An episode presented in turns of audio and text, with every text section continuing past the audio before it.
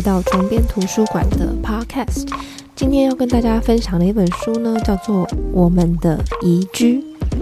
它的副标是叫做《多据点生活、里山育儿、扎根地方等二十三则日本实践案例》。没错，这整本书是日本的宜居实践。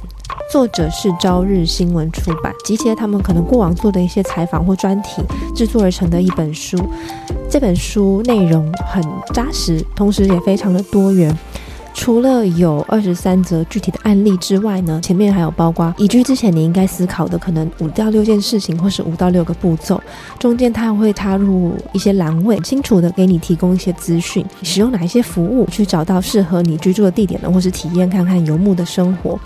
他也直接的分享所有地方政府他们针对移居者给予的一些政策上面的支援，真的是非常的详尽。就看到最后一章的时候呢，我忍不住心里有一点点怨叹哇，因为日本跟台湾一样在面临高龄少子化以及乡村人口外移的情况，可是日本的地方政府为了准备迎接还有招揽都市移民。做了这么多的准备，做了这么多的政策的研究，然后还有实施，我觉得这是让人还蛮感动的。呃，台湾现在都市以外也有像这样子的一些民间的组织跟聚落，其实是做得非常好，也很期待有一天台湾我们的地方政府也有机会可以引领出像这样真的是招揽都市的青年回乡回流的很具体的资源跟支持。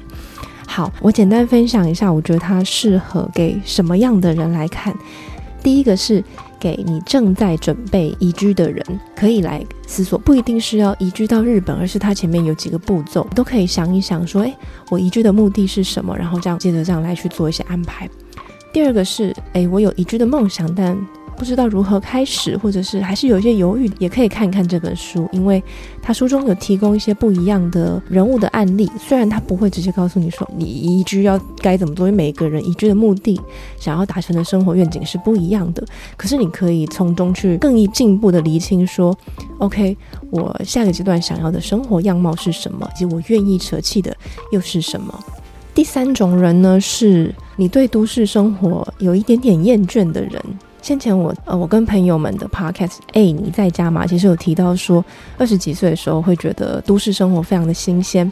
可是到了三十几岁以后呢，好像离开都市到大自然啊，或者是乡村那样子很田园式的生活更具有吸引力。所以如果也有像这样子相似的一点点念头出现的人，也可以翻翻这一本书，也许会给你不一样的灵感哦。最后呢，我觉得是想要。阅读更多元的人生跟生活形态的人，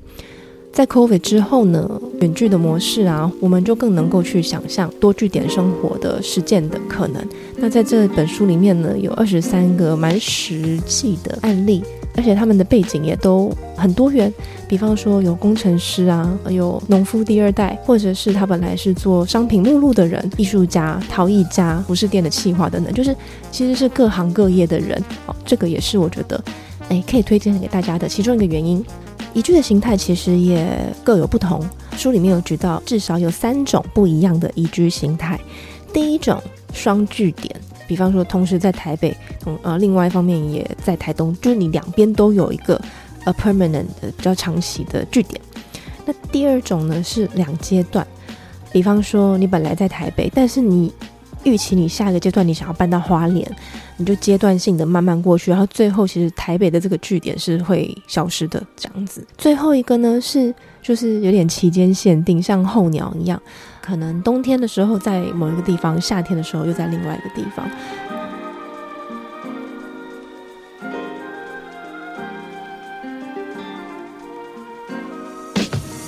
我在这本书里面看见的一个服务，是我先前不知道的。这个服务叫做定额畅居服务，它有嗯，现在这本书看来至少有两个单位有提供像这样子的一种服务，每个月定额支付一定的金额。你可以畅居在这一个品牌旗下提供的住居里面，这样你就可以想象，你一样是支付给房东一个月多少钱，可是你的地点是可以一直变换的，在各个日本的不同的县市啊据点这样去居住。第一个有这样的服务的名品牌叫做 Address，应该是这样念吧？A D D 是大写。在这个服务里面呢，大概一个月支付差不多一万五到两万台币左右就可以去进行这样子的定额唱居。另外一个是叫做 Half，H A F H。这个服务其实是有进入到台湾的，但我不晓得现在还在台湾据点的情况。不过在日本呢，它是也有包含到饭店啊、旅宿像这样子物件。那 address 刚才我讲到的 address，它就是比较没有包含到饭店、旅宿这个产业里面，纯粹是比方说房东跟屋主，也许跟 address 这个组织有去签订一定的契约，所以你其实是会住在另外一个人的家里面这样。好，就是有两种完全不一样的组织在做这件事情，而且他们现在持续有在营运，所以大家如果有兴趣的话，也可以上网搜寻，然后去看一看。嗯，在这本书里面，其实我有看到蛮多段落是很有感的。对于 alternative lifestyle 或是自己正在行塑你下一个阶段的理想生活，有过思索跟探索的话，我想在这本书也许会给你不一样的启发。我就分享一句话好了，是书中其中一个其中一个受访者，他也是移居的，也是一个移居人士。他说，如果要给考虑移居的人建议。那我会说，请你把最真实的想法尽量说给许多人听。他这里所谓的许多人呢，其实也就是他已经下定决心要移居了，然后在移居的目的地的社群里面，他也会把许多真实的想法或者他的一些困扰跟需要，呃，分享给其他人。他发现一旦他这样做，就会自然有人在他困难的时候伸手相助，也会教他许多。他不懂的事情，呃，这句话呢，呃，再次的强调了，就是连的乡村的这种社群的力量，更亲密的人际互动以外，同时之间，我觉得他很有意思的是，先前不是曾经有一本很红的书叫做《秘密》吗？那这 这一个人，或者说这本书里面其中好几个移居者，他们的做法其实是反其反其道而行的，是尽可能说出来，让更多人知道。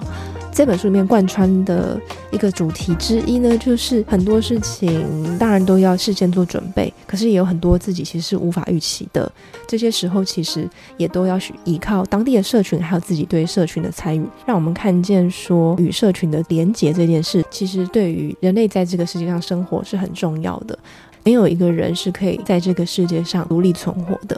好的，我觉得最后我跟大家分享。我的三个 take away 好了，那这三个 take away 蛮私人的，或者是说它跟故事里面的这个真实经验分享里面的一些段落直接有关，所以想要记录下来我自己在阅读完这些书籍之后我的一些想法。所以好了，我要来说了，讲了这么多，好，那我的第一个 take away 呢，就是梦想其实是会进化。变化不断的演变的，它并非一成不变的。过往我常会觉得啊，我自己有一点点梦想，就是会不断的变化跟调整，会觉得啊，自己对同一个梦想是不是不够的忠诚，我是不是不够的有 commitment 等等等。但是在看了这个书之后呢？我的想法也有一些调整，嗯，欲望状态本身就是流动的，也不要到一个就是完全三分钟热度的情况，就就是在这里面提到的人，每产生的一个梦想，其实都是有去产生实践跟行动，并且执行，几乎是把它执行完了这样子，所以我也先在这边做一个淡书。好，那第二个 take away 呢是迷惘的时候，除了持续前进，也要保持好奇心。其中一个移居者，他的经验跟我先前呃开书店的经验有一点点重叠。他说，移居开咖啡厅到这个阶段，其实他都还好。不过他一直没有找到下一个目标。那时候一旦想到未来的事情，就觉得好不安，会觉得我怎么会让自己走到这个地步呢？我怎么会对未来没有目标？然后现在做的事情，然后也觉得就是有点千篇一律的重复，越来越枯燥。那当那个人开始有这样的感觉的时候，一位顾客的相遇就为他带来了一个转机啊。那个顾客送给他了他自己种的香草。后来，这个移居者他跟他买了一阵子之后，他开始也自己种了香草，种到最后他自己非常有兴趣，所以更深入的去学习。最后，他设立了一个在地的香草公司。有时候，一旦实践完一个目标，你还没有下一个目标的时候，突然觉得有点枯燥，有点乏味，觉得是不是自己做错了决定？我现在是用最聪明的方式在生活吗？我是不是我是不是少想了什么？诸如此类的这些自我怀疑的念头就会不断的浮现。自然当然也可以调整方向之外呢，也有另外一种方法，就是持续前进，并且对周遭的人事物怀抱着你的好奇心。第三个 take away 呢，是最低限度的生活自己定义。常常我们在比方说报章杂志或书籍上面会看到最低限度的生活想象，就是把所有的开销都压到最低。或许我有一段时间也曾经是这样想的，直到有一天我突然发现到这样子的我生活实在是一点乐趣都没有啊，欲望也渐渐的消失了，不管是物质的欲望也好，或者是对外探索的欲望也好，所以后来我就抛弃了这个最低限度生活的想法。呃，比起花费很多没有欲望的生活，没有想望的生活，我觉得是更恐怖的。我就舍弃了这个最低限度的这个概念。后面我又回到组织里面工作，在组织里面也也担任重要的职位，也管理了很多不一样的伙伴们。当然赚的钱也相较前一个阶段多了。那可是同时之间，我的时间，我的个人的时间跟精力其实也变少了。生活的形态不知怎么的，好像也使我感觉到有一点干枯跟干涸这样子。那这当然我不会说是这份工作的问题，很那就是一个学习历程。所以我经过也经过了这样的一个阶段，这这两种不同的阶段，我怎么都感觉到有一些不足。后来我就发现说，其实最低限度生活的这个概念是要重新，我需要重新整理一下。最低限度的生活应该是我要有什么样最低限度的一个健康的生活形态？那这个健康生活形态是必须保持的一些习惯。我最低我每一天一定要做一次十五分钟的瑜伽。最低我可以要有什么样子的自由开销？呃，也就是买一些并非必要的东西。我最低应该要有什么样子的一个社交生活啊，或者是呃创作动力等等。所有我想象的一个理想生活的最低标都要把它列出来，也就是说，虽然是最低标，但它也是理想生活，而不只是我存在在这个世界上的最低限度这样子。所以最近我正在重新定义我自己的理想生活的最低限度。那我只要一旦能够去定义出来说，我现阶段我的理想生活的最低限度在哪里，我就不会。太过于贪心，并且当不一样的机会进来的时候，我可以去判断说，OK，这个是有办法帮助我达到我的理想生活的，还是它反而会让我的理想生活倒退一步？也就是说，我自己的量尺已经出现了，而不只是以整个社会或世俗的标准来去判断说，这个对我来讲是我要的，还是我不要的。我也很开心，我到了这样的一个阶段，因为这是差不多在三四个月之前的我自己还没有能力、心力和余力去去思考的。那时候只觉得非常的疲累，非常的疲倦。好，今天的分享就到这边结束。如果你也喜欢这本书的话，